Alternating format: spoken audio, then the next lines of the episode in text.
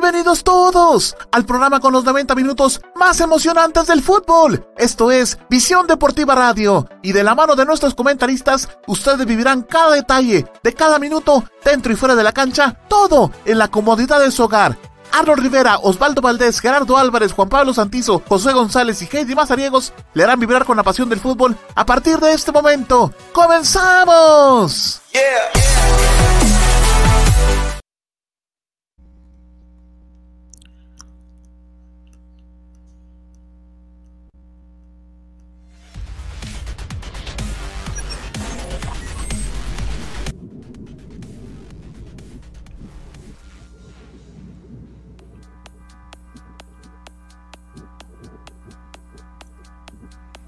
Estimados amigos de Visión Deportiva, muchísimas gracias por estar con nosotros una noche más, este primer programa del día del mes de diciembre, eh, este viernes 4 de diciembre, una noche bastante fría, pero pues nosotros tenemos todas las ganas y por supuesto eh, el gusto de poder acompañarle esta noche acá en nuestro programa de Visión Deportiva Radio. Quédese con nosotros porque tenemos un programa bastante interesante, principalmente para todos aquellos que nos han estado preguntando qué va a pasar con la selección nacional. Es cierto que a jugar con Alemania, con Estados Unidos. Nosotros vamos a contestar todas esas preguntas y por supuesto vamos a completar toda la información. Tenemos eh, hace un par de horas la CONCACAF completó la información eh, de qué es lo que va a suceder con las fases de clasificación al Mundial de Qatar 2022. Así es que quédese con nosotros, no se lo vaya a perder porque va a estar muy interesante. Vamos a saludar a mis amigos a que ya están conmigo acá en la cabina virtual de Visión Deportiva. Así es que les vamos a dar la bienvenida tal cual ingresaron. Gerardo, bienvenido a la transmisión de Visión Deportiva de este viernes 4 de diciembre. ¿Qué tal? Gustazo enorme saludarlos. Como bien lo decías, el primer programa de este último mes del año 2020. Como ven, ya estamos eh, nosotros también con el ambiente navideño en la cabina digital de Visión Deportiva. Un gustazo enorme poderlos saludar hoy lunes eh, de Visión Deportiva y por supuesto toda la información del fútbol nacional e internacional. Business, perdón, ya se me por ahí, pero un gustazo enorme poderlos saludar. Bienvenido, Juanpa.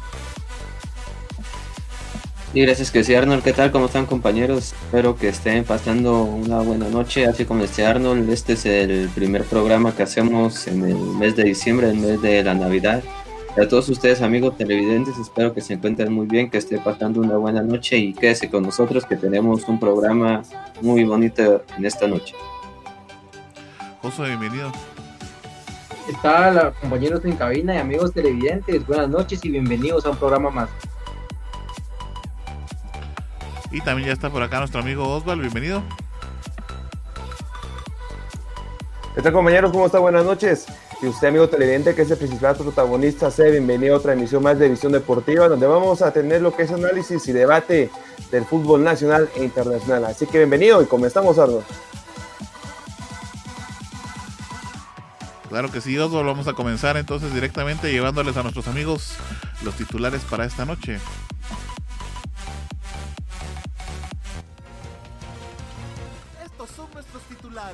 Deportiva.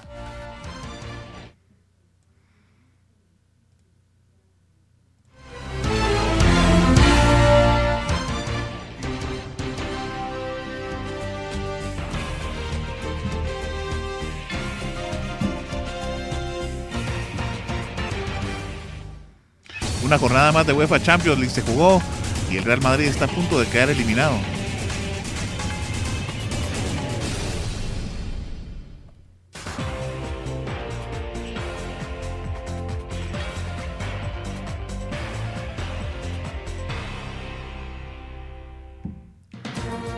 División está lista para jugar la vuelta de los cuartos de final. Todo el horario y por supuesto lo acontecido en la primera vuelta lo tendremos acá en Visión Deportiva.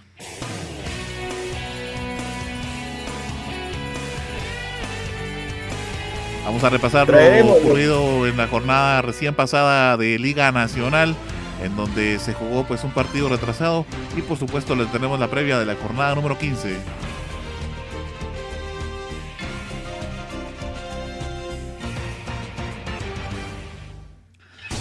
Y para el ámbito nacional, le tenemos todos los rumores de los posibles partidos amistosos que vaya a jugar la selección nacional el camino hacia Qatar 2022 que la CONCAF acaba de actualizar esta noche y por supuesto le vamos a contar qué nuevos legionarios quiere traer a Marini y a Toro para la, la azul y blanco. Quédese con nosotros.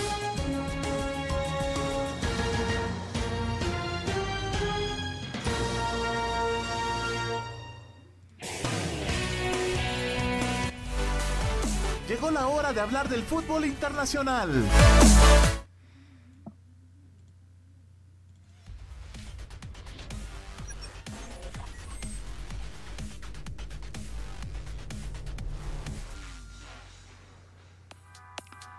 Bueno, nos vamos a meter de lleno entonces a platicarles un poquito sobre lo que sucedió esta semana en UEFA Champions League Osval.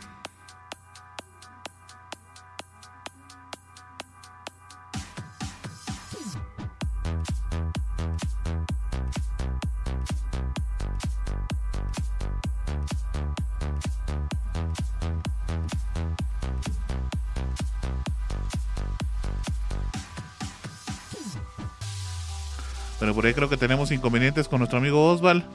Vamos a tratar de resolverlos lo antes posible. Bueno, déjeme comentarle que se jugó una jornada más de UEFA Champions League que nos dejó por supuesto eh, pues bastantes eh, sorpresas y bueno todas ellas se las vamos a ir contando por acá para empezar creo yo eh, que es importante mencionarlo y bueno ustedes me darán su punto de vista compañeros pero bueno, finalmente el Atlético ha hecho una gran campaña en lo que es la UEFA Champions.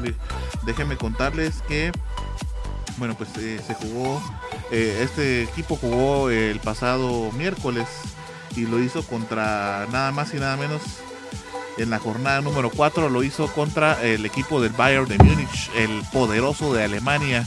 Hemos platicado mucho sobre este gran equipo y por supuesto el rendimiento y todos los premios y galardones que se ha ganado. Recordemos que en, la en el torneo pasado, digamos en la temporada pasada, para ser más explícitos, eh, pues lo ganó todo. Y eh, pues en esta segunda jornada de de, bueno, esta, perdón, en esta otra temporada después del COVID, ¿verdad? Es decir, iniciado post-COVID, eh, pues sigue arrasando. Pero a pesar de eso, el Atlético de Madrid le ha logrado colocar un alto y lo, en este caso lo hizo empatando uno a uno en el marcador final para este encuentro. Un gran marcador para el Atlético de Madrid que por momentos vemos que le cuesta un poquito en la liga, pero en la Champions le puso en alto a uno de los más grandes. No sé cómo vieron ustedes este encuentro y por supuesto cómo ven este resultado y ante todo el actuar de un Atlético de Madrid que no se dejó.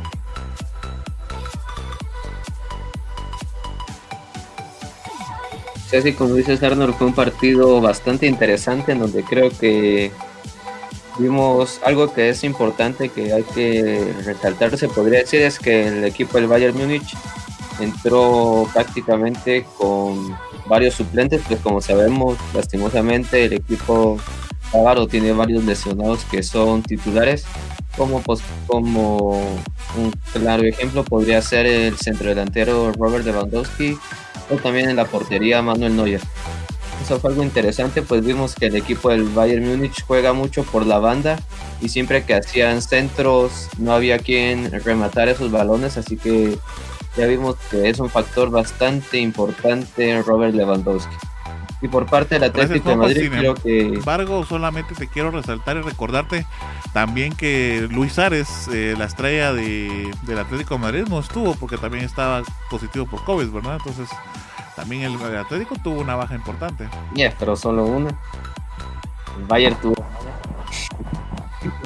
pero igual es un partido, un resultado positivo para Atlético de Madrid. Recordemos que el Bayern Múnich ha sido referente por la goleada, viene aplanando con todos los equipos, independientemente qué jugadores va colocando en, lo que es en el terreno de juego.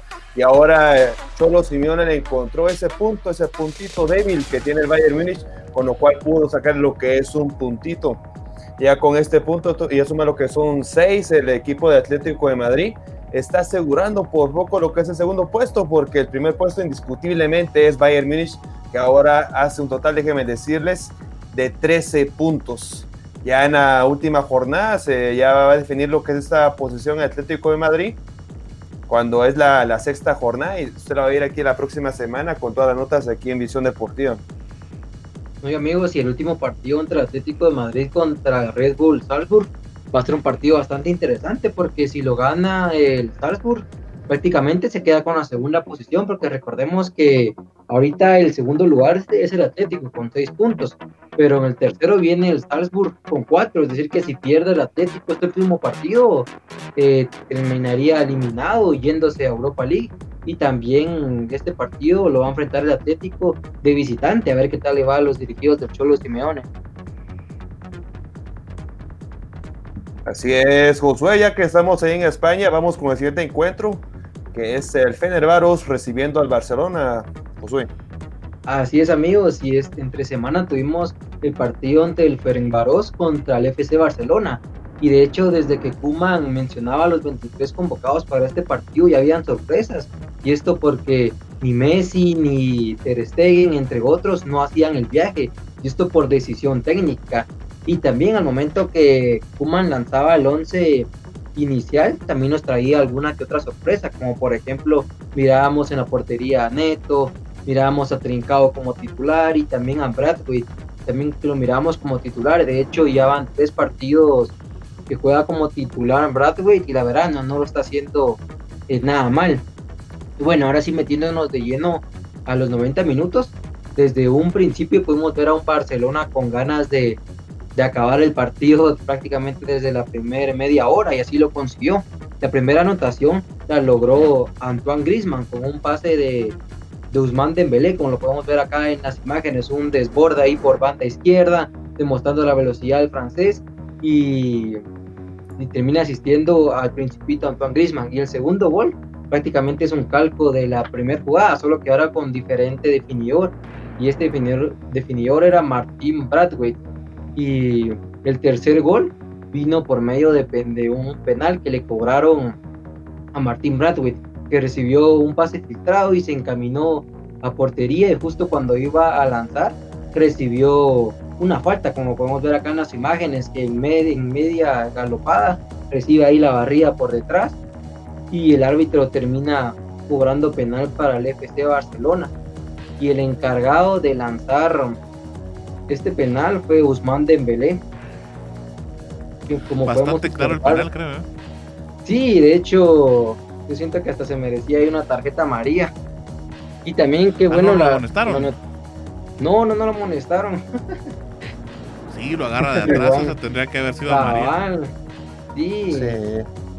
Una María bastante clara. Y bueno, y después pudimos observar ya un Barcelona más que todo dosificándose, ¿verdad? Para el partido que van a tener el día de mañana. Igual tuvieron alguna que otra oportunidad clara, como esta de Bradwick. Igual en el segundo tiempo una de Trincado. Igual un par de Dembélé que, que la tenía todo para marcar el, segundo en su cuenta personal, pero decidía asistir y en fin, pudimos ver un Barcelona B bastante inspirado, jugando de manera eh, así muy rápida y muy coordinados todos. Y en fin, compañeros, siento que, es un respiro para Kuman poder encontrar en los suplentes soluciones, ¿verdad, compañeros? Un resultado bastante importante para el Barcelona. Sí, es que fíjate que... que lo pone un pie más cerca de los octavos, Gerardo.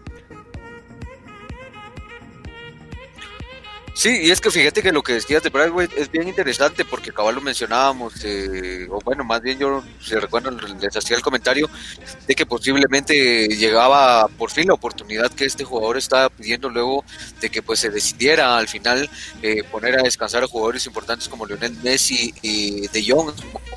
Y me parece que sí lo que lo que lo que tiene Kuman o lo que hay Kuman sobre todo con canteranos se me hace bastante interesante cada gente joven para ir dosificando al equipo porque al final es lo que él hablaba eh, bueno en sus discursos iniciales cuando llegaba al Barcelona que lo que intentaba o lo que iba a intentar hacer con el Barcelona es renovar al equipo porque en realidad eh, era una de las de las cuestiones que se platicaba mucho eh, al final de cabalmente la temporada Champions cuando caía desastrosamente contra Múnich contra el Bayern de Múnich de que el equipo, eh, si bien tenía muchos jugadores de calidad, pero eran jugadores eh, que iban de salida.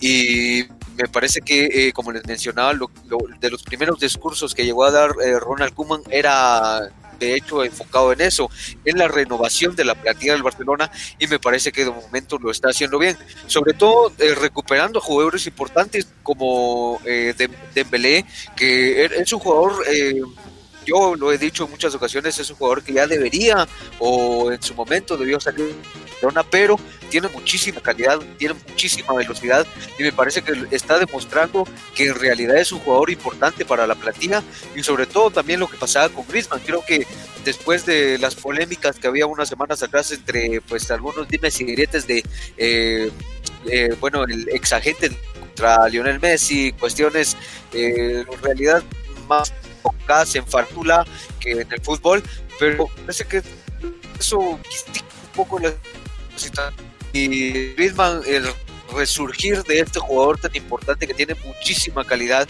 y que es lo que se espera ver de él en el Barcelona, sobre todo ese liderazgo dentro de la cancha y que demuestre a través también de la calidad que tiene el liderazgo que puede poner dentro de la cancha y sobre todo siendo la pieza importante y la pieza clave que se quiere en el armado de Ronald Koeman. Y como lo decías, lo de los canteranos eh, también se me hace eh, bastante interesante, lastimosamente ahora está eh, pues lesionado Ansu Fati, que es el canterano creo que mejor futuro se le ve o mejor futuro tiene dentro del valor que más expectativas se le ponen pero me parece que sí, bastante bien el Barcelona, aunque como también les he mencionado yo, tiene muchos altibajos este equipo también. Hay partidos en donde se ve muy, muy, muy desaparecido, con poca, con poco volumen de juego, y otros partidos como estos, eh, y sobre todo en la Champions, en donde pues se ve un Barcelona distinto, un Barcelona renovado, un Barcelona con aire, mucho fútbol, táctica, un Barcelona que regresa a sus raíces y a ese ADN Barça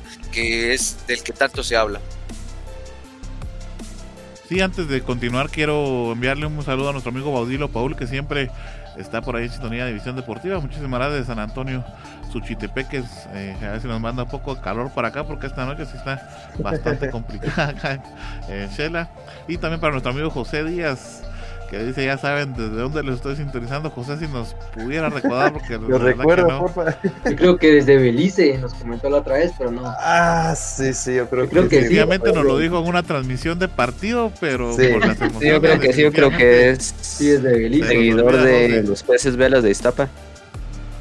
Exacto. Eso sí, sí siempre está con nosotros, pero de verdad que las emociones a veces escapan por ahí los detalles. Bueno, continuamos con la jornada 4 de la Champions League. A uno de los, a dos, ya van dos equipos españoles a los que les da muy bien, pero al tercero ya no tan bien, mi estimado Juanpa. Sí, así es, compañeros, y es que había otro partido que era bastante interesante y es que el equipo del Real Madrid, el equipo merengue, visitaba en la jornada número 5 al equipo ucraniano, al Shakhtar Donetsk era un, un, partido bastante importante, pues si el equipo del Madrid ganaba, posiblemente podría sellar ya su boleto a octavos de final de, esta, de este nuevo torneo de la UEFA Champions League. Pues el partido para el Madrid le fue bastante bien, lastimosamente no pudo concretar las oportunidades que tuvo, mientras que el equipo ucraniano, el equipo del Shakhtar, sí las concretó. Vimos de que varios jugadores del Madrid estuvieron bastante mal, lastimosamente. Vimos un desempeño bastante flojo y pues en donde se vio peor el equipo merengue fue en la defensiva y también en la delantera donde erraron varios goles. El primer gol del equipo del Shakhtar donde lo metió Dentinho al minuto 57 y el segundo lo metió Manor Solomón en el minuto 82 y así lo ganó el Shakhtar 2 a 0. Hay que recordar de que el equipo del Shakhtar Donetsk también ya le había ganado al equipo merengue en la primera jornada, cuando dio la sorpresa y ganó de visita 3 a 2. Pues con esta nueva victoria que consiguió el Shakhtar Donetsk ahora de visita llegó a un total de 7 puntos y se posiciona a la par del equipo merengue del Real Madrid solamente que el equipo de Shakhtar Donetsk se posiciona en la segunda casilla, pues como le ganó los dos partidos al equipo merengue, es como una cierta ventaja que le tiene al equipo blanco. Pues como vimos, el equipo de Shakhtar Donetsk ganó Unos datos bastante interesantes es que el equipo merengue hizo el doble de disparos que el equipo de Shakhtar. El equipo del Real Madrid hizo 15 disparos, mientras que el Shakhtar Donetsk solamente hizo 7. Y al arco fueron 8 del Madrid y 4 del Shakhtar. Prácticamente el equipo blanco lo dobló, pero lastimosamente no tuvo la contundencia como lo tuvo el equipo ucraniano hizo un total de 500 pases en Madrid contra 400 de Shakhtar. Finalmente, la posición del balón fue un 60% del Madrid contra un 40% de Shakhtar. Un partido bastante dominador de parte del Madrid, pero que lastimosamente no pudo concretar las ocasiones que tuvo, como ya viene siendo una falla que tiene ya desde hace varias temporadas, si no estoy mal, de unas dos o tres, desde que el jugador portugués Cristiano Ronaldo abandonó la institución. Con esto, el equipo merengue se posiciona en la tercera casilla, mientras que Shakhtar en la segunda con la misma cantidad de puntos, solo que la diferencia es que el equipo del Shakhtar le ganó los dos partidos al equipo merengue. Se viene un final bastante dramático en este grupo, compañeros. ¿Cómo lo ven? Sí, bastante complicado para el equipo merengue que busca su clasificación en la última jornada algo que ya tenía tiempo de no estar en esta situación los eh, dirigidos por Zinedine Zidane, ya sea en la cuarta o si mucho en la quinta jornada están clasificados a los, a los octavos de final, pero ahora por todo este bajo rendimiento futbolístico que tiene el equipo de Real Madrid, tiene que llegar hasta estas instancias. Y bueno, tienen que agradecer bastante al siguiente jugador del próximo encuentro que va a hablar nuestro compañero Gerardo.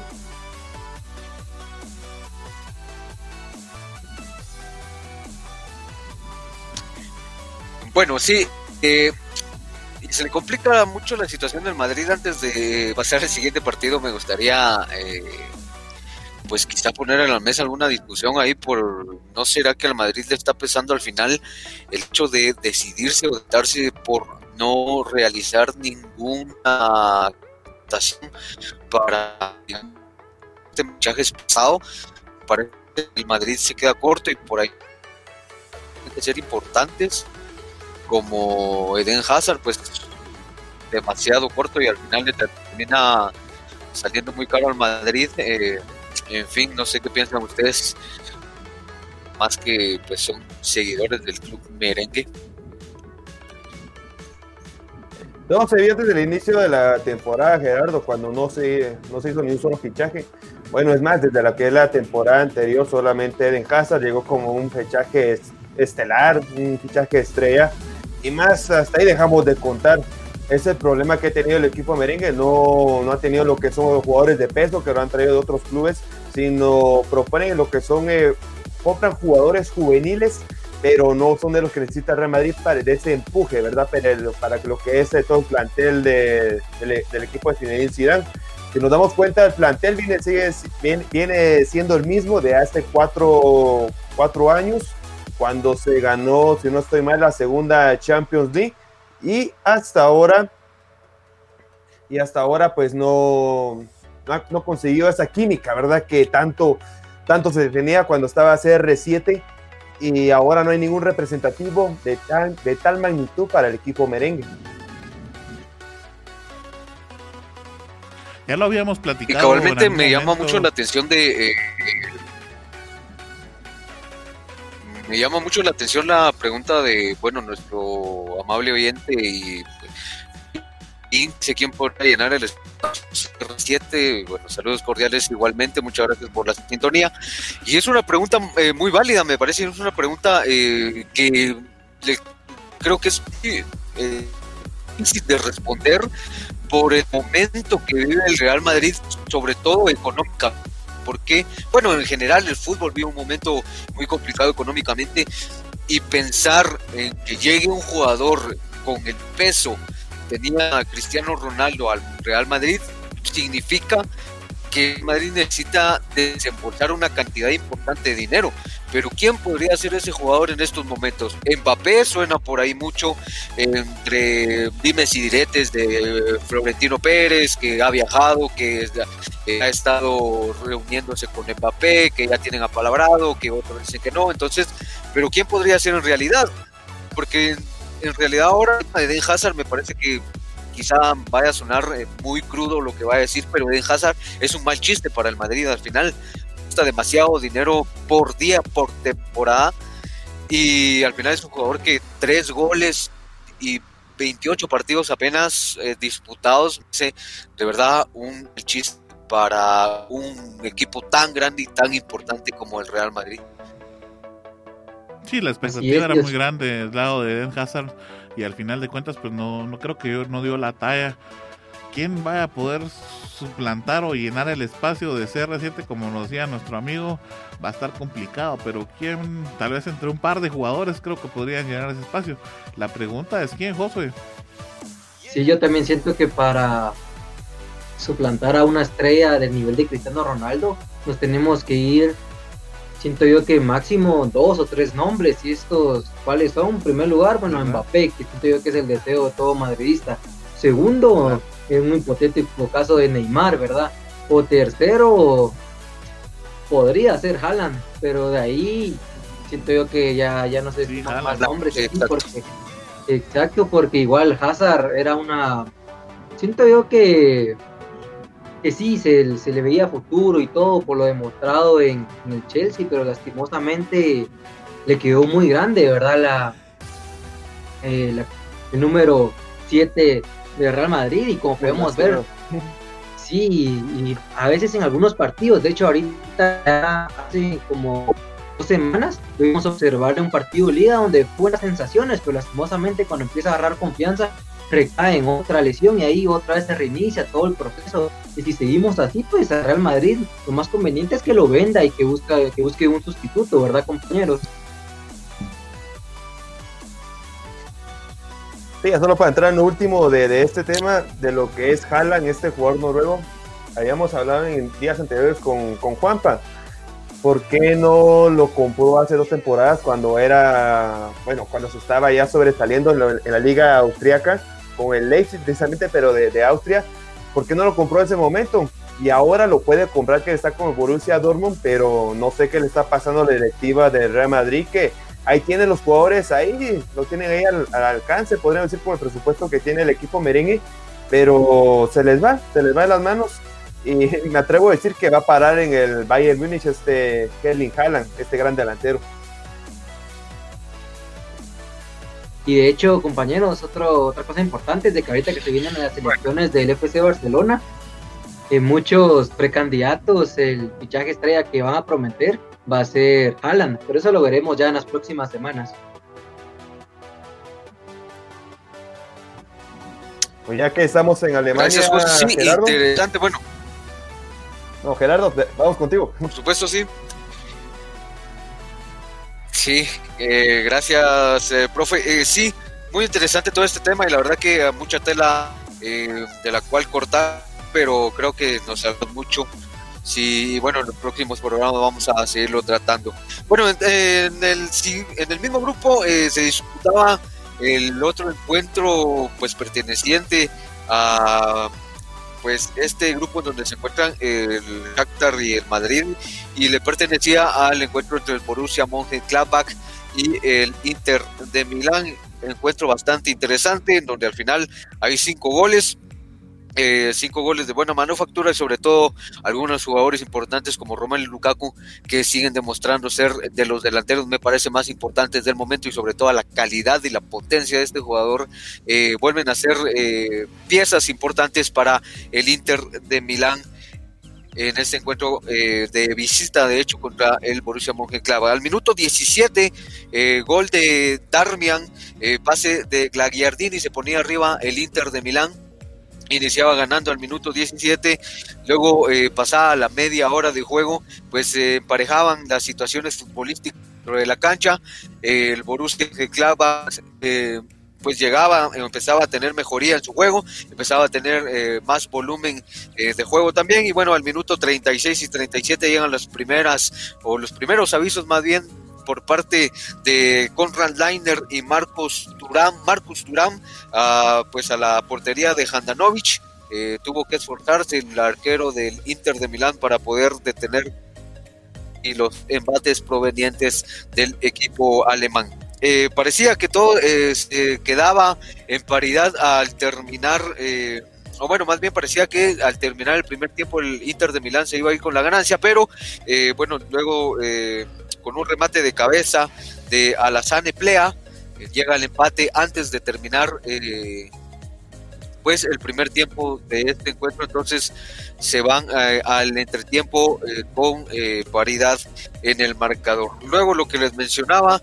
Romelo Lukaku demuestra la calidad que tiene y lo importante que es para este equipo y pues anota al minuto 65 y al minuto 73 para poner el marcador en favor del equipo italiano 3 a 1 eh, y bueno, parecía que también eh, todo eh, iba a ir de buena manera para el Inter de Milán. Al minuto 76 llega otro gol de este jugador Plea, que pues complicaba un poco las cosas para el equipo del Inter de Milán, pero el equipo italiano al final se queda con el resultado de visita en Alemania para terminar ganando 3 a 1 y de eso ser su primera victoria en esta temporada de UEFA Champions League.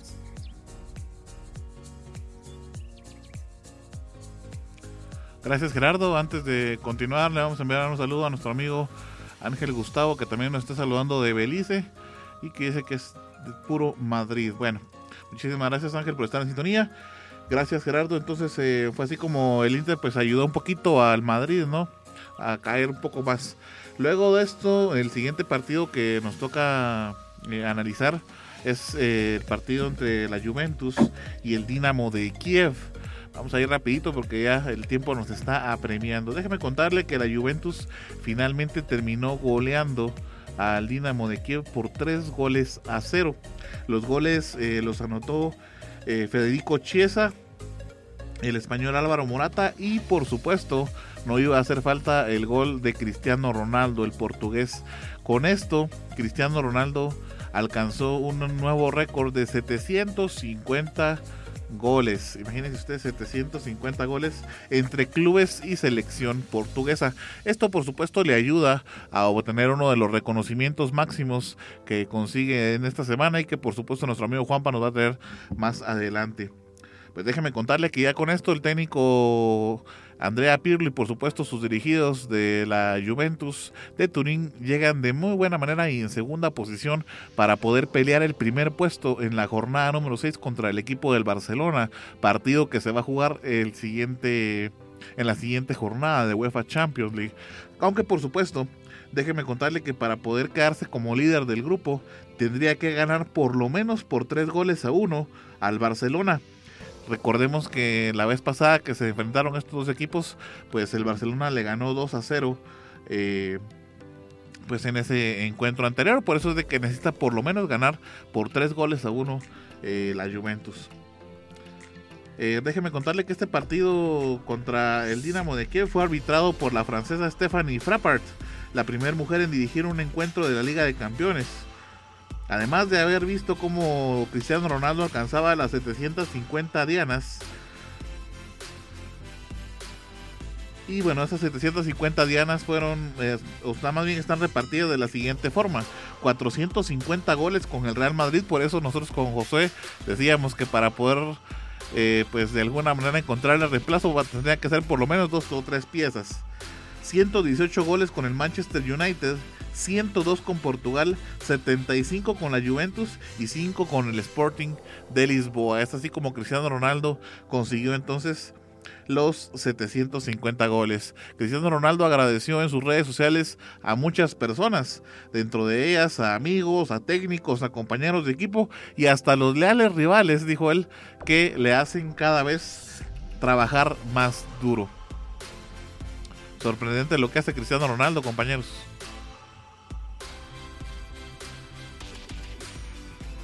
simplemente impresionante lo que hace y, no, no, no solo lo hace con un equipo, ¿verdad? Ya lo podemos observar en la liga portuguesa, en la liga española, en la Premier y ahorita en la italiana. Y, y aseguro también que si le dan opción de, de romperla en la Bundesliga, también lo haría.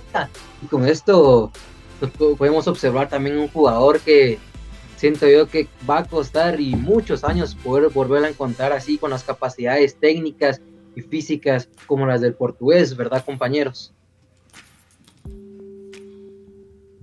Sí, claramente va a costar eh, conseguir ese jugador referente que era en su momento para el Real Madrid, para el Manchester United y ahora para la Juventus, ¿verdad? Que varios estaban diciendo que ya por la edad y ya que ya no tenía esa hambre de, conseguir lo que son títulos, no la iba a romper en Italia, pero ya vemos el resultado, consiguió los 750 goles.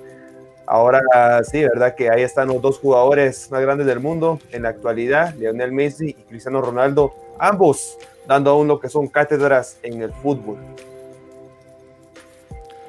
Bueno, Osvaldo, nos vamos entonces con el siguiente encuentro, que desde el Manchester United, por supuesto, donde estuvo también Cristiano Ronaldo y anotó goles interesantes, pero ahora el Manchester, lamentablemente, como siempre lo he dicho, desde que se fue Ferguson no hemos vuelto a ver otro Manchester igual.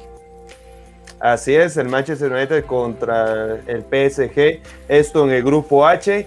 El Manchester United, los Diablos Rojos necesitaban sí o sí conseguir lo que era una victoria para asegurar el primer puesto del grupo H, pero no se esperaban lo que era el equipo de Tuchel, comandado por Neymar Jr. y por Mbappé, que le iban a causar unas pesadillas en el Old Trafford. Como ya sabemos, siempre se le menciona como el Estadio de los Sueños, pero en esta ocasión fue el Estadio de las Pesadillas para Manchester United porque cayó derrotado por tres goles a uno. Déjenme contarles que el primero de los parisinos lo anotó Neymar Jr. al minuto 6, anotó en otra ocasión al minuto 90 más uno y el, y el otro tanto lo anotó el defensor brasileño Marquinhos al minuto 69, mientras que para los Diablos Rojos lo anotó Rashford al minuto 32.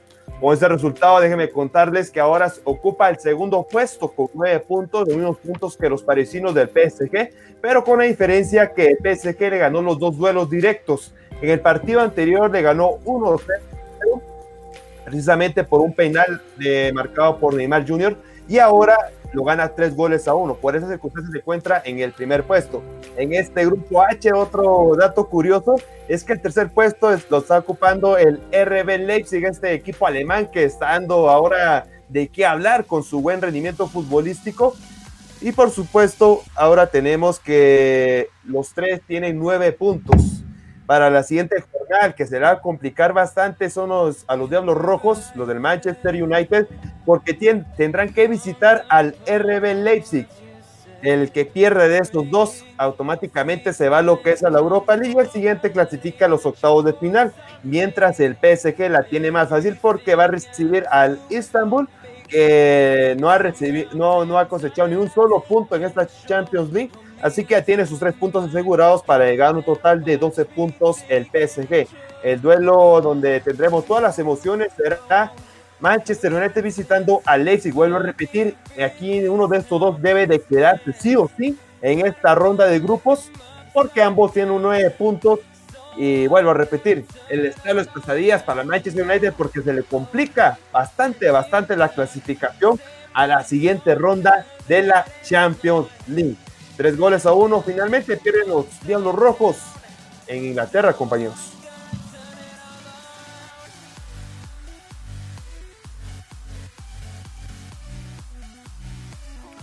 Gracias Oswald. Bueno, eh, pierde como te decía el Manchester United eh, de nueva cuenta y queda a deberla, aunque claro, el PSG pues no es cualquier equipo, ¿verdad? Pero eh, pues se espera mucho también del Manchester United. Bueno, Vamos con esto entonces a Bueno, al final creo que también una de las cosas interesantes, eh, ya solo para terminar las cosas interesantes creo de este partido, eh, las declaraciones de Neymar, me parece que también eso es de resaltar, entonces bueno, ya nos vamos a darnos la terminar el segmento. Gracias Gerardo. Eh, vamos entonces a finalizar nuestro segmento de las ligas internacionales y nos vamos a ir con nuestro siguiente segmento. Es momento de echar un vistazo a la historia del fútbol. Esto es Memorias de Visión Deportiva. Por supuesto que sí, compañeros, y es que en esta semana hubieron dos memorias bastante interesantes que les contaré en este momento. Y es que la primera de ellas es que ayer 3 de diciembre se cumplieron exactamente dos años desde que el jugador Luka Modric ganó el balón de oro. Este lo ganó en el año 2018 y así acabando la hegemonía de Cristiano Ronaldo Messi, que exactamente tenían una década de que solamente ellos dos ganaban el balón de oro hasta que llegó el centrocampista croata a romperlo. En ese año Luka Modric ganó la liga con el equipo merengue. No. Ganó la Champions League con el equipo merengue y fue subcampeón de Europa con la selección de Croacia. Ya pasamos al siguiente dato y es que el jugador Cristiano Ronaldo, también como le decía Arnold, tuvo otro dato interesante que resaltar en esta semana. Y es que el comandante, el jugador portugués, fue nombrado como MVP del mes de noviembre, por supuesto en la liga italiana. Y es que Cristiano Ronaldo, después de que volvió de que fue infectado del COVID-19, marcó cinco goles en tres partidos. Esto fue en este mes pasado de noviembre. Le anotó un doblete al Spezia, un otro gol contra el Lazio y otro doblete contra el Cagliari. Así que otro premio para el comandante portugués que no deja de romper récords. Y estas fueron las memorias de esta semana, compañeros. Ahora hablaremos del fútbol nacional. Esto es Visión Chapina. Guatemala, mi patria dorada, por más que digan, ninguna es igual. Por mi honor que en el mundo no hay nada como esta linda tierra del Quetzal.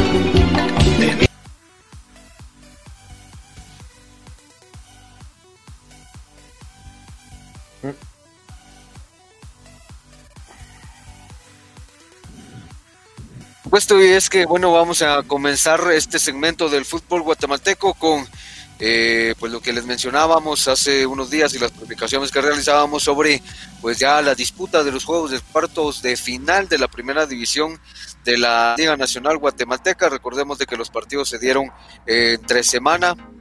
Eh, vamos a recordar los marcadores. Este, el Deportivo Siquinalá perdía en casa contra el Deportivo Mictlán eh, por un eh, 1-2. El Deportivo Misco empató contra la Aurora. Eh, no le alcanzaba el Deportivo Misco pues conseguir una victoria en casa frente eh, al equipo de Aurora. eh, y bueno, pues todo se quedó en paridad al final. El equipo del puerto de San José empataba en el Marquesa de la Ensenada por 1 a 1 también. Luego de esto, eh, pues el partido entre el Deportivo San Pedro y el equipo de Sololá, pues también lo ganaba en el, estadio Chamba, el equipo de Sololá por el marcador de 1 a 0. Los partidos de vuelta de los cuartos de final se van a disputar, eh, bueno, este fin de semana y bueno, van a ser entre el 5 y 6 de diciembre, o sea que eh, los partidos van a estar disputando entre sábado y domingo. El estadio Armando Varías recibirá el encuentro entre el Deportivo Siquinalá recibiendo a Misco. Esto va a ser el 5 de diciembre a las 11 horas, eh, sábado 5 de diciembre. Luego, eh, por la tarde, se enfrentará el equipo de Misco en el estadio Santo Domingo de Guzmán. Esto va a ser, como les mencionaba, en horas de la tarde, exactamente a las 16 horas en punto se estará disputando este encuentro. Luego, pues ya para el 6 de diciembre vamos a tener en el estadio Vicente Arevalo el encuentro de vuelta entre el puerto de San José contra el Deportivo Marquense. Esto va a ser a las 11 horas. Y pues también en el estadio de San Pedro eh, se disputará el encuentro entre pues el Deportivo San Pedro y el equipo de Sololá. Esto a las 15 horas el día domingo 6 de diciembre. Bastante interesantes los resultados por ahí. eh, eh, pues algunas noticias de los equipos de primera división, el equipo de Misco pues que perderá a un jugador eh, importante luego de eh, pues eh, recibir tarjeta roja, tarjeta de amonestación en el partido pasado. Déjenme, por aquí tengo el dato, es el jugador, eh, permítame, es el jugador Dani Rodas, eh, pues que salió expulsado en el juego de ida, por lo que se perderá el encuentro de vuelta. Y pues ya está todo preparado, eh, todos pues ya realizaron respectivamente eh, los trabajos y los cierres de los trabajos de hecho eh, para regresar y disputar estos encuentros de vueltas de los cuartos de final de la primera división del fútbol guatemalteco. Por supuesto, recuerden que les tendremos toda la información actualizada de cómo se vayan dando los resultados y quiénes van a ser los equipos al final que clasifiquen a las semifinales de este interesante torneo de la Liga de Ascenso del Fútbol. Así que esté pendiente de nuestras redes sociales para estar enterado de las noticias más eh, relevantes y más eh, pues recientes que no, y los resultados que nos deje pues esta, estos juegos de vuelta de la primera división.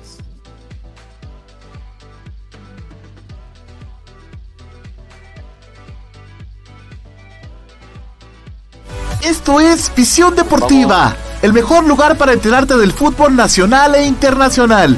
Quédate con nosotros, ya volvemos.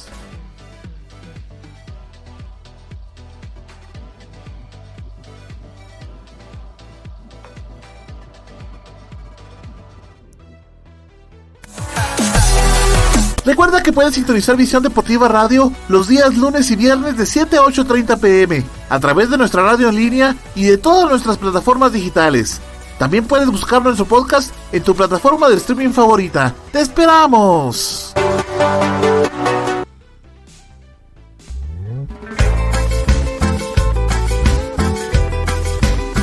Aficionado Super Chivo. Para enterarte del acontecer del equipo de tus amores, el Shelahu Mario Camposeco. No te puedes perder Visión Chiva. El rinconcito de los superchivos. El segmento de Visión Deportiva Radio dedicado al cinco veces campeón nacional. A los apasionados de la luna de plata. A todos los lanudos de corazón. Escucha Visión Chiva. Los días lunes y viernes de 7 a 8 de la noche en Visión Deportiva Radio. A través de tu plataforma digital favorita. Visión Deportiva, donde vives mejor todo tu fútbol y en un, solo, lugar.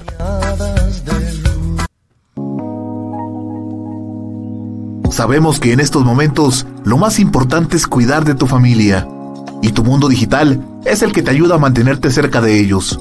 Por eso, cuida de los tuyos y deja los problemas con la tecnología en manos de Global Tech, que te ofrece reparación y mantenimiento de todo tipo de computadoras, tablets y celulares, venta de repuestos y accesorios, películas, programas y sistemas operativos, música, audiolibros, libros digitales y cursos en línea venta de cuentas de Netflix, Amazon Prime, Spotify Premium y también contamos con asesoría técnica y diplomados para que sigas en formación y la realización de spots publicitarios en audio y video y todo lo relacionado a diseño gráfico y publicidad. Búscanos en Facebook como www.facebook.com diagonal Global Tech o llámanos o escríbenos en WhatsApp al 4444 9810. Global Tech, soluciones tecnológicas digitales a tu alcance.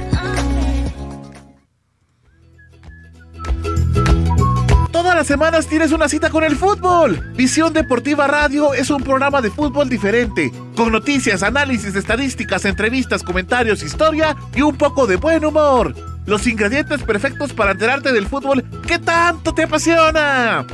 Esto, por supuesto, de la mano de expertos comunicadores periodistas del medio futbolístico. Sintoniza Visión Deportiva Radio los días lunes y viernes a partir de las 7 pm en tu plataforma digital favorita.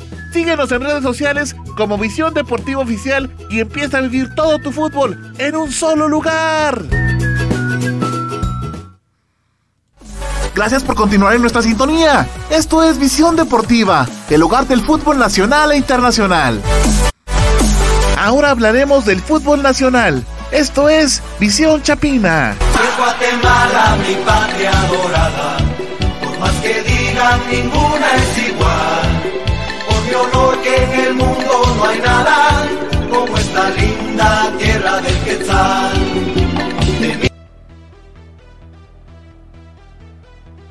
Así que vamos a entrar al fútbol nacional.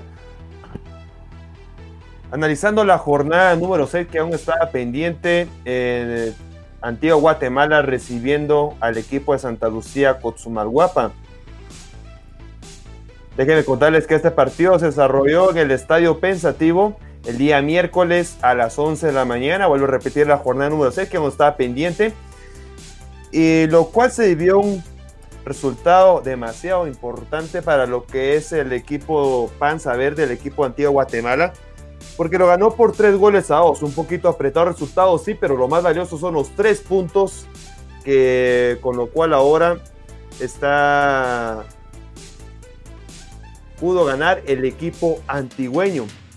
Déjenme contarles que el árbitro central de este encuentro fue el señor Mario Escobar, de parte de Antigua Guatemala, el que está dirigiendo Jeffrey Goritowski, y de parte de Santa Lucía Guapa, Sergio El Chejo Guevara. Los anotadores para Antigua Guatemala fue Robo Bentancur al minuto 17. Aquí vemos a Nicolás Martínez. Esto fue al minuto 23.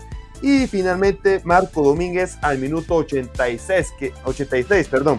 Mientras que para Santa Lucía, Guapa anotó Diego Ruiz al 30 y Santos Crisanto al minuto 70. El resultado final de 3 goles a 2. Y con esto, Antigua Guatemala le cayó, pero demasiado, demasiado bien, luego de haber venido empatando 2 a 2 con el equipo de Guastatoya el pasado domingo. Ahora con estos tres puntos escalan posiciones porque se encuentra ni más ni menos que en la sexta posición el equipo Panza Verde con un total de 19 puntos.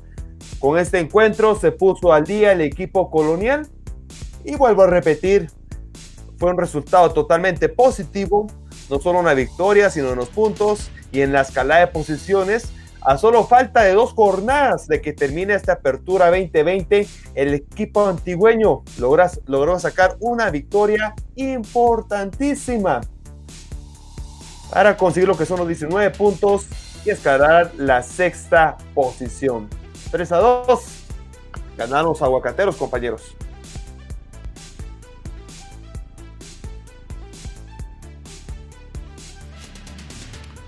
Santa Lucía que se vio un poquito afectado por situaciones varias y bueno, que no ha venido muy bien en el torneo, ¿no?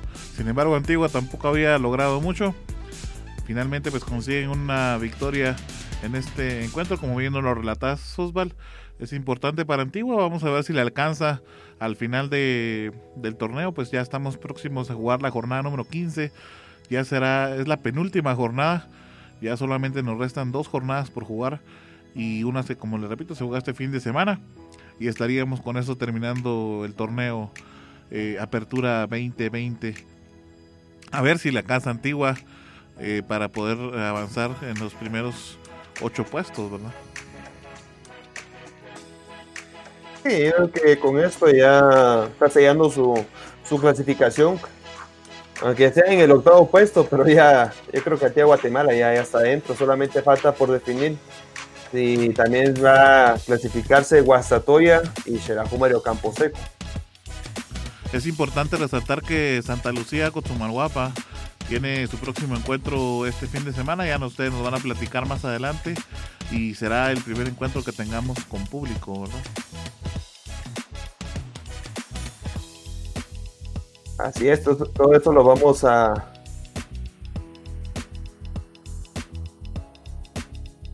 Entonces lo vamos a discutir ahora en lo que es la, jornada, la previa. Así noticias rapiditas. Déjenme contarles que en el equipo Xelajú Mario Camposeco esta semana eh, hicieron la, prueba de COVID-19, donde lamentablemente eh, dio positivo un jugador de los Superchivos, no hablo ni más ni menos que de Cristian El Tita Alvisuris. Luego de se realizaron las pruebas de COVID-19 los integrantes de la Junta Mario Campo, SECO, acuerdo a los controles regulares que solicita la Liga Nacional de Fútbol de Guatemala. Tras, recibir los resultados, se confirmó positivo un miembro del plantel y el cual ya, se encuentra en confinamiento cumpliendo con los protocolos sanitarios correspondientes. Y por supuesto, tanto como la directiva y el estado de División Deportiva, esperamos la pronta recuperación de Cristian Etita Visuris, que lamentablemente, vuelvo a repetir, dio, para, dio positivo de COVID-19 compañeros.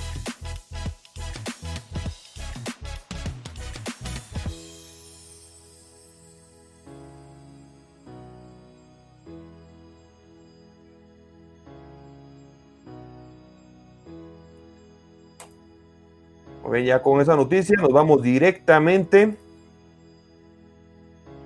a lo que es la tabla de posiciones, ya que tuvo unos cuantos, bueno, un movimiento más que todo, la, el escalón que tuvo Antiguo Guatemala. Ahorita vamos a tenerlo aquí en pantalla para poder repasar esta tabla general de posiciones.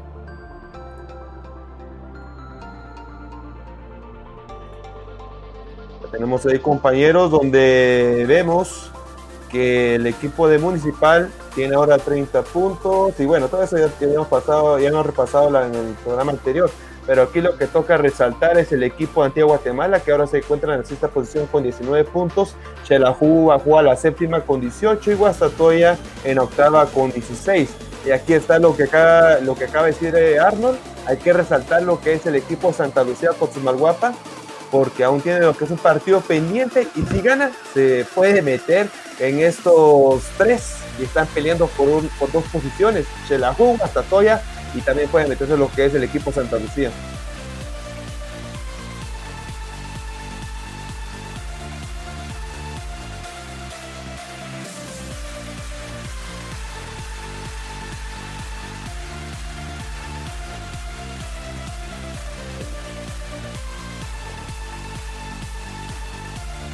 Bueno, no hay ningún comentario, compañeros. Vamos directamente a la siguiente información que sería el calendario de la jornada número 15. Solo para recordar que un encuentro de esta jornada está aplazado, el cual lo tendremos ahora en pantalla.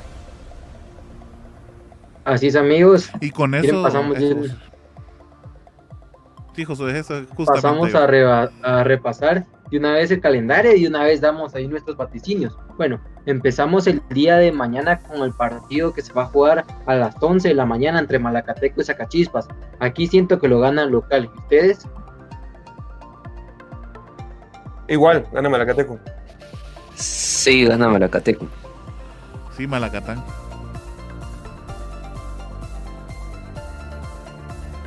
Bueno, y ahora pasamos al partido entre que se va a jugar igual el día de mañana a la 1 y 5 de la tarde entre Iztapa contra Chuapa. Aquí siento que mm, terminan empate. Sí, empate. Iztapa. Iztapa. Bueno, y ahora nos pasamos Gerardo, al día tenés domingo. apagado tu micro. Sí, ahora muchachos están olvidando del pobre Gerardo. Perdónenme, eh, el primero era para Malacateco y les decía de que, eh, bueno, se va a reivindicar eh, Iztapa en este partido. Perfecto, Gerardo. Bueno, ahora sí pasamos a los partidos del día domingo.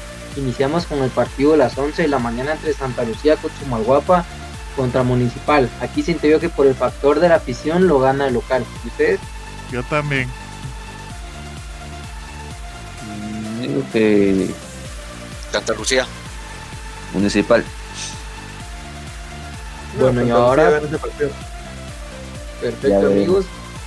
Y ahora igual el mismo día domingo tendremos otro partido y este será a las 3 y 10 de la tarde y va a ser entre Antigua contra Cobán Imperial.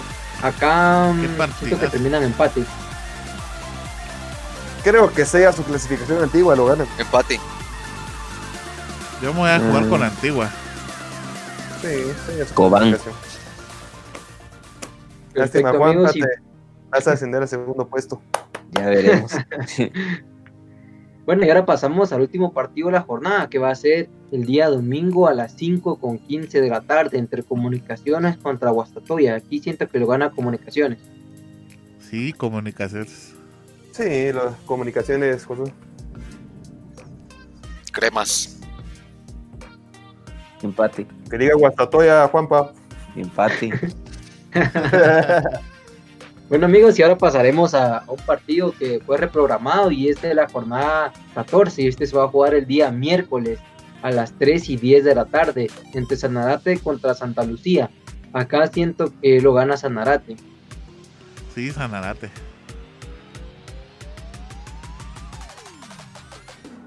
Sanarate, Santa No, Lucía, Josué. Sanarate. No, es Xelajú contra Sanarate. Sanarate. A ver, a ver qué Según pasó. acá de Sanarate, según mi, mi calendario, Sanarate contra Santa Lucía. El Pero miércoles ese Ese es el próximo miércoles. No estamos hablando de este. Ah, no, no, no. 16, sino el- de esta jornada, no, este es el de la jornada 14, el que Sí, de esta de jornada. semana. Josué.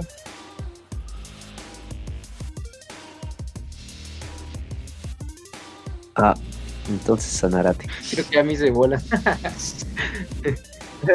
Santa, Santa Sí, Lucía. es que el miércoles se va a jugar un partido reprogramado, pero si gusta José, se lo dejamos para el día lunes. Ah, está bien, compañeros. Entonces Sí. pasamos al de Chilajú contra, contra Sanarate, que este se va a jugar el 16 de diciembre. Ah, Ese sí. ese sí, José. Ahora Xelajú, sí. pues. Yo también Oh, siento que sí. dice todavía. ¡Oh! ¡Oh! ¡Qué milagro! ¿Me va a llover? Nada, ya, ya salva al equipo. Gracias, Arnold. Somos campeones. Tampoco. Tampoco. Todavía falta. Muy bien. Bueno. Osvaldo, no sé si Bueno, que campeón de volver a tronar cohetes a la puerta del arco. Te acompaño, te acompaño, no, tengas pena. Somos dos. Pero a la puerta de su cuarto directamente.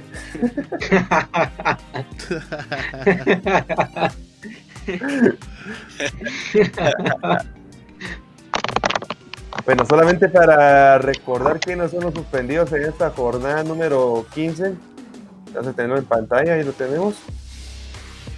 Pedro Altán para el equipo con Imperial, Marvin Ceballos de Guastatoya, Carlos Alvarado y José Morales para los Rojos de Municipal, Rolman Sandoval, el capitán de Zacachispas, Christopher Ramírez, eh, no tendrá participación, bueno, esto será hasta el día miércoles, ¿verdad? Que es el partido que está aplazado.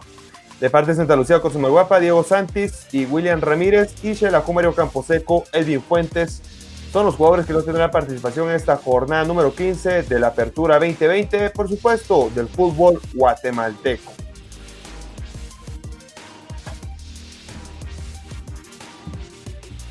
¿Están compañeros? Repasamos rapidito, Juan, para la tabla de goleadores.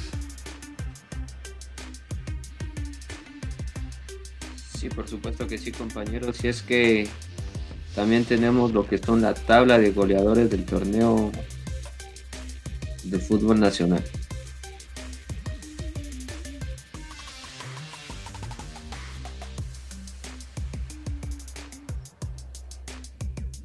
Por supuesto que sí, compañeros. Si es que en la primera posición se encuentra el jugador de Municipal Ramiro Roca con un total de 19 goles seguido de Carlos Camiani Félix de Iztapa con 11 goles. En la tercera casilla está Pedro Valls de Malacateco con 8 goles. En la cuarta posición está López de Zacachispas con 7 goles. Y finalmente en la quinta posición está Casal de Coan Imperial con 6 goles.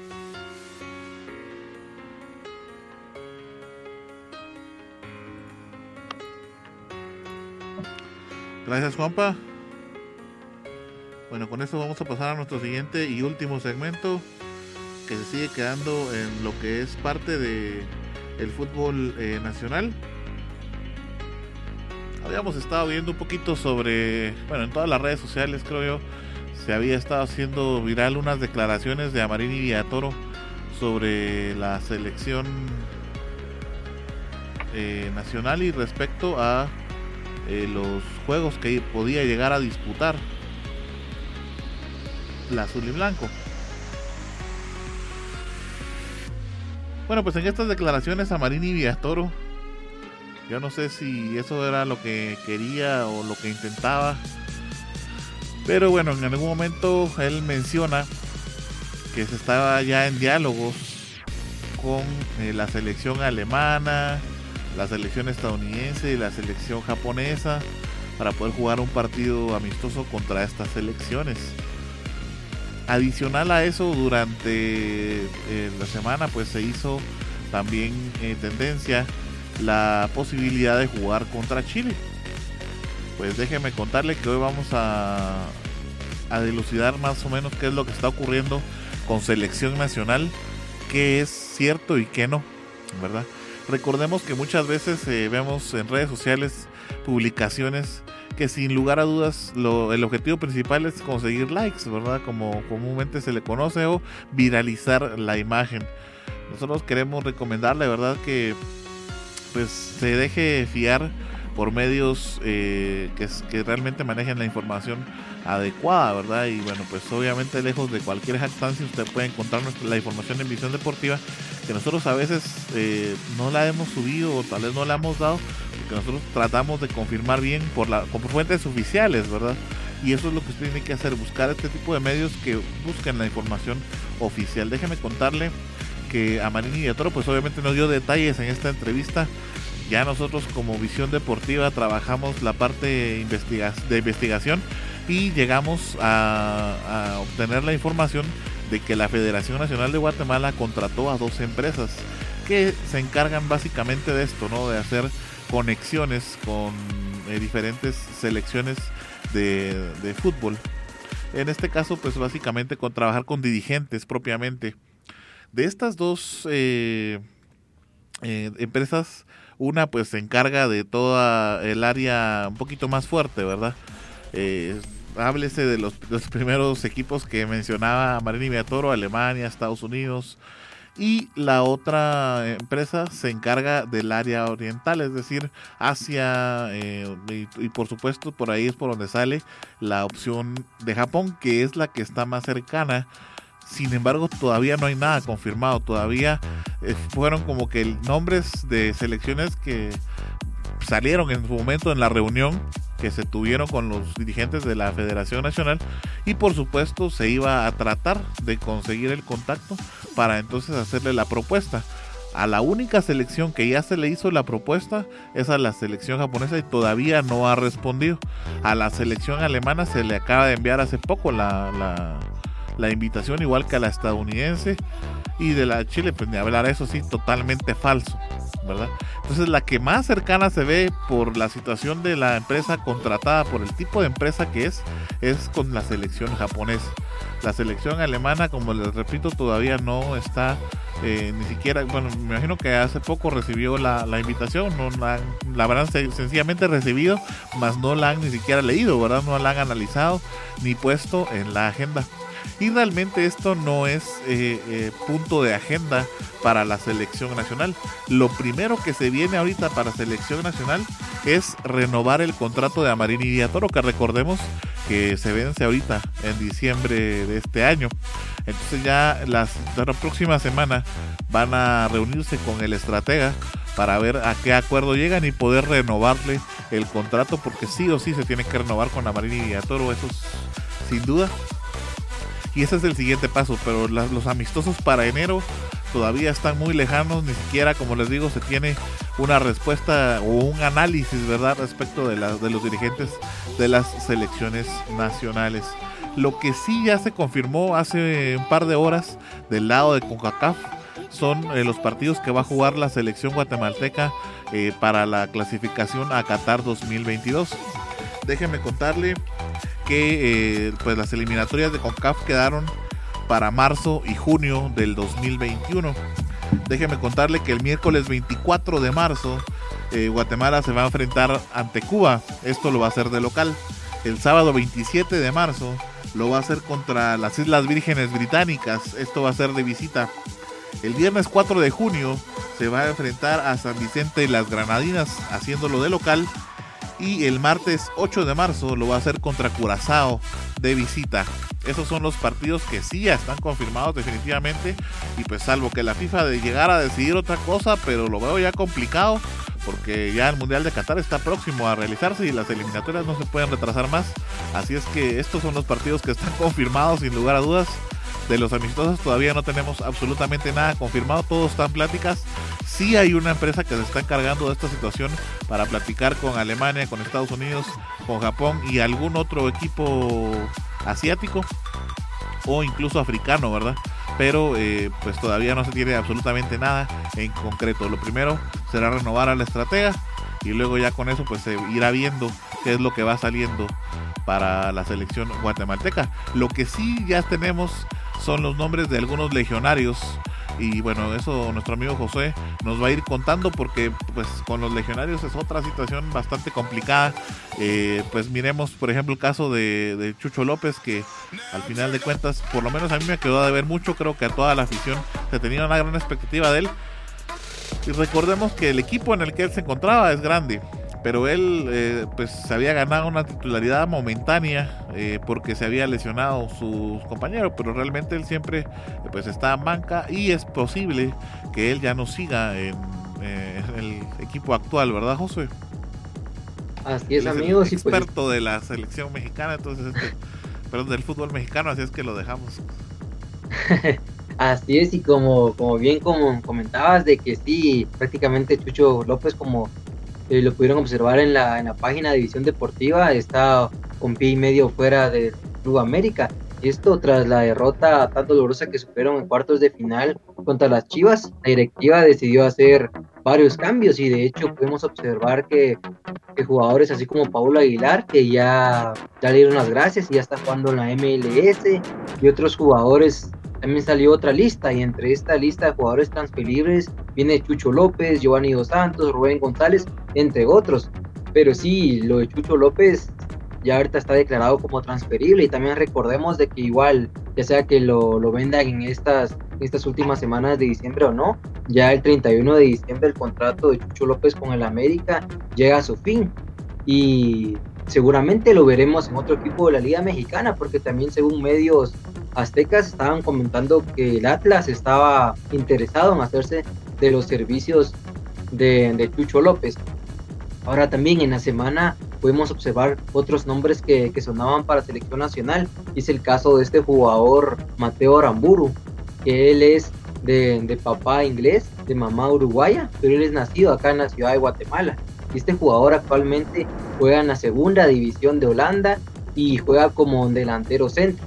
Pero ante todas estas expectativas y lo que estaba generando en redes sociales, eh, miembros del cuerpo técnico selección nacional salieron a aclarar esta situación y dejaron en claro que por el momento no será tomado en cuenta Aramburu para selección nacional, tal vez en otros en otras convocatorias, perdón, si lo si lo tomen en cuenta, pero por el momento no. Y otra de las cosas importantes que sucedieron en, en la semana sobre el tema de los legionarios son los tres nuevos jugadores que tendrán su debut vistiendo la azul y blanco. Y estos son el jugador Alex Roldán, que juega en el Seattle Sounders de la MLS y él se desempeña como lateral derecho. También Matan Pelej, que juega en el Hapoel Nov de la Liga de Ascenso Israelí, también como lateral derecho. Y también de Carlos Camiani, que como bien sabemos juega como delantero centro, juega en el equipo de Iztapa. Y de estos tres nuevos convocados compañeros, ¿cuál es el que le genera, les genera eh, mayores expectativas?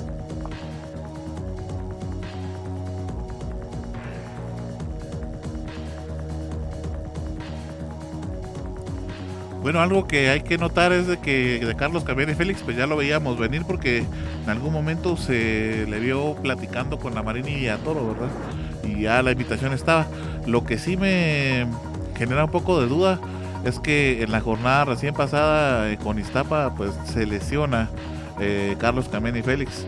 Y es una elección eh, pues un poquito delicada, que por lo menos le va a tener de baja por lo menos dos semanas y de ahí en adelante no se sabe si va a poder jugar el resto del torneo o no, ¿verdad? Entonces eso me genera un poco de dudas, sin lugar a dudas, a pesar de eso es un jugador experimentado y podría llegar a aportarle a la selección, ¿verdad? En caso de Camián. Y respondiendo a la pregunta de Anthony Ciprián Ceballos, preguntando por los nuevos jugadores de la selección de Guatemala. Bueno, eh, quizá no me quiero extender mucho con eh, el segmento. Eh, ya lo hemos platicado en otras ocasiones, pero me parece que lo de Camián no, no, no, no es lo correcto. No, no estoy de acuerdo eh, con usted o no, no entramos en un consenso. Lo de Camiani me parece realmente una decisión errada por parte de. No, eh, yo lo sé, pero me parece que lo de Camiani no, no, no es adecuado, no, no, no es. no es el jugador que necesita. No es el jugador que necesita la selección. Es un gran jugador, com- mucho potencial aún a pesar de su edad. Eh, me parece que si hubiera sido años atrás, incluso tal vez todavía, aunque por supuesto por la situación de, de la nacionalidad mexicana directamente no era posible, pero me parece que en el momento en el que está cambiando su carrera y por necesita la selección eh, para eh, para la selección no entonces realmente no lo de Camiani eh, ya veíamos incluso algunos comentarios en nuestras redes sociales de pues eh, algunos de los seguidores que tenemos en la página o personas que están al tanto de nuestras publicaciones que de igual manera no están eh, de acuerdo. Algunos decían incluso que mejor los convocaran a ellos no quizás podrían hacer algo mejor y tal vez sí no a Gerardo. Podrían convocarnos a nosotros cinco quizás y, y, y, tal vez Gerardo algo mejor, tal vez tenemos más, más juventud, pero lo de Camiani me parece que no. en fin de que, bueno, disculpen compañeros que no entramos en consenso, pero hasta ahí para no alargar el segmento. Pues eso es lo divertido. lo alegre, Gerardo. Usted exprésese, hay libertad. Vamos a estar como en el Chiniquito 2 Tres horas de discusión.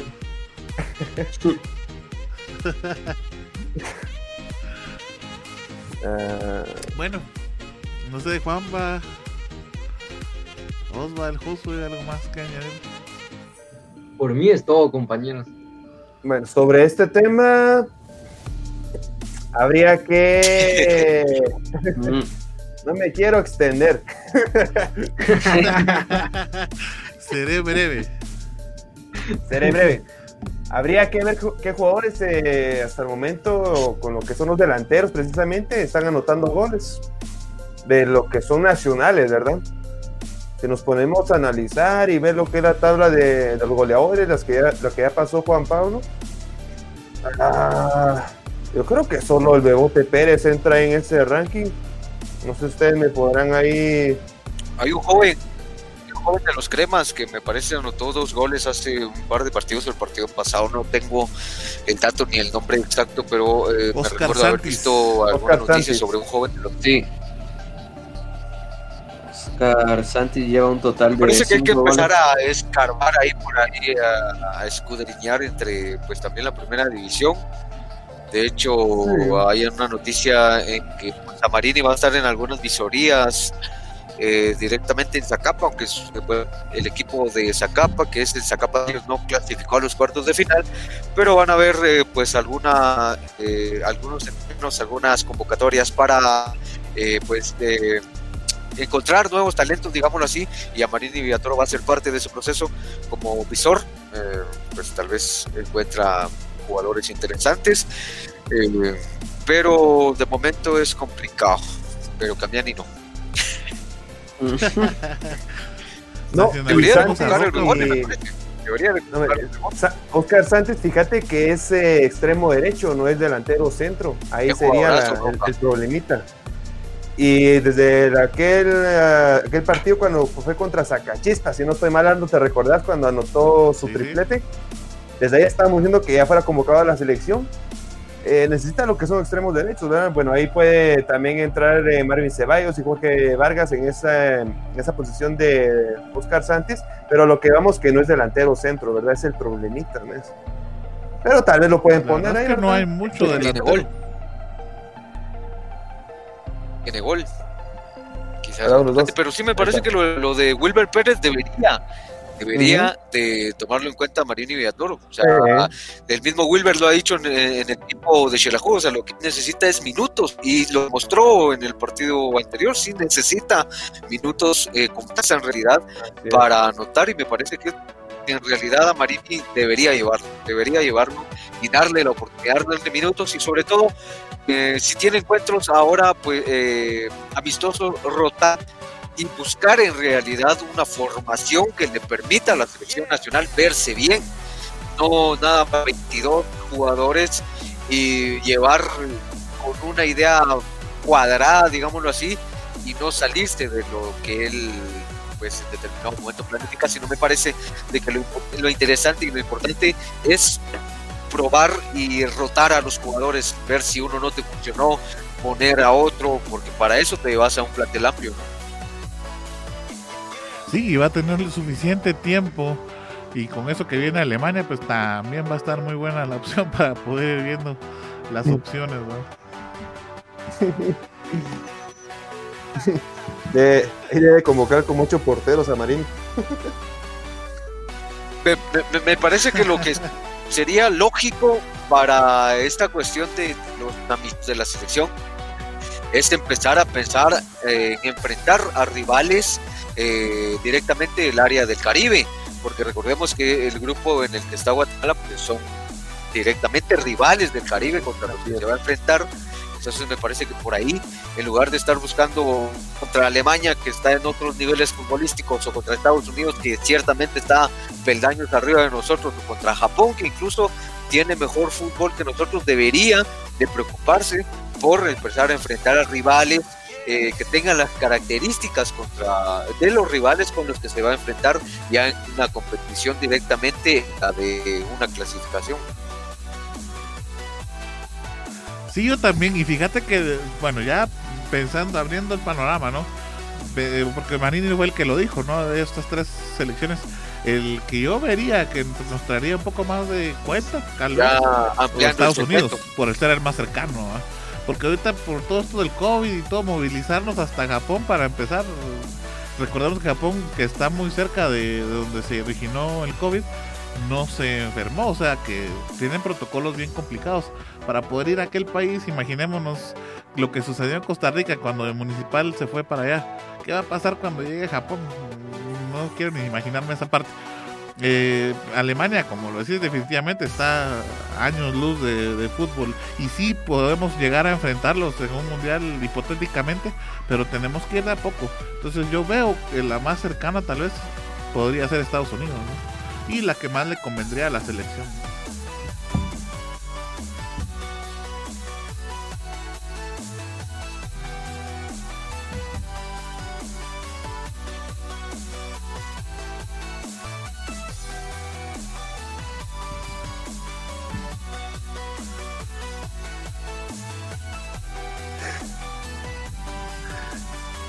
Bueno, creo que por ahí eh,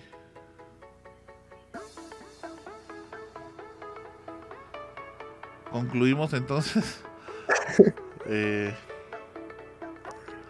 no sé si alguien quiere agregar algo más antes de que nos retiremos. No, de lo, del encuentro de la jornada 15 eh, de la Liga Nacional. Esté pendiente, amigo televidente, porque va a tener totalmente en vivo comunicaciones contra Guastatoya desde las 5 menos cuarto, menos 20 con toda la previa. Y en sí el encuentro 5 y cuarto de la tarde para vivir este, este gran partido aquí con todo el staff ganador de División Deportiva. Recuerde, la próxima cita el día domingo a las 5 y cuarto, el gran partido Guastatoya eh, visitando a Comunicaciones y la previa desde las 4.45, donde más que aquí en Visión Deportiva. Gracias, Osvaldo. Nos vamos de una vez entonces. Así es, Arnold. Así que muchas gracias a usted que es el principal protagonista de esta emisión. Desde ya lo esperamos para el próximo domingo. Para mí fue un gusto. Mi nombre es Osvaldo Valdés. Estar compartiendo con todos ustedes los datos, estadísticas y todos los goles del fútbol nacional e internacional. Un saludo y pase un feliz fin de semana. Nos vamos, José. Sí, amigos, y muchas gracias por habernos acompañado en una edición más de, del programa de Visión Deportiva y esperamos verlos a todos el próximo domingo en el partido que estaremos transmitiendo. Feliz noche. Gracias, José. Nos vamos, Juanpa. Por supuesto que sí, amigos televidentes y ustedes, amigos aquí en cabina. Un programa bastante interesante donde, por supuesto, debatimos de temas internacionales como nacionales. A mí fue un gran gusto compartir aquí con ustedes. Pásela bien, feliz noche y que Dios los bendiga. Gerardo. Eh, bueno, agradecido totalmente con todos ustedes, compañeros. Un enorme gustazo platicar siempre de fútbol, eh, pues poner a debatirnos y eh, pues hablar de esto que tanto nos apasiona. Y por supuesto, usted, eh, querido y amable oyente y televidente, pues lo esperamos también eh, siempre por acá. Recuerde eh, el encuentro que tendremos a bien pues transmitir el día domingo y por supuesto esté atento de nuestras redes sociales para estar enterado. Muchas gracias y feliz noche, buen fin de semana. Gracias Gerardo amigos, más que invitados entonces para el fin de semana. A mí me resta recordarle que el próximo lunes tenemos nuestra siguiente emisión de Visión Deportiva, en donde por supuesto vamos a analizar lo que ocurrió en la jornada número 15. Así es que no se lo vaya a perder, que va a estar muy interesante, muy intensa esta jornada. Y nosotros tendremos el partido estelar Comunicaciones contra Guastatoya, Comunidad de Oro, mis amigos. Síganos, acá están nuestras redes sociales. Eh, pues para que nos pueda seguir en todas ellas y por supuesto que viva todo su fútbol a otro nivel. Mi nombre es Arnold Rivera, esta es Visión Deportiva, muchísimas gracias y hasta la próxima. Un abrazo para ustedes, buen fin de semana.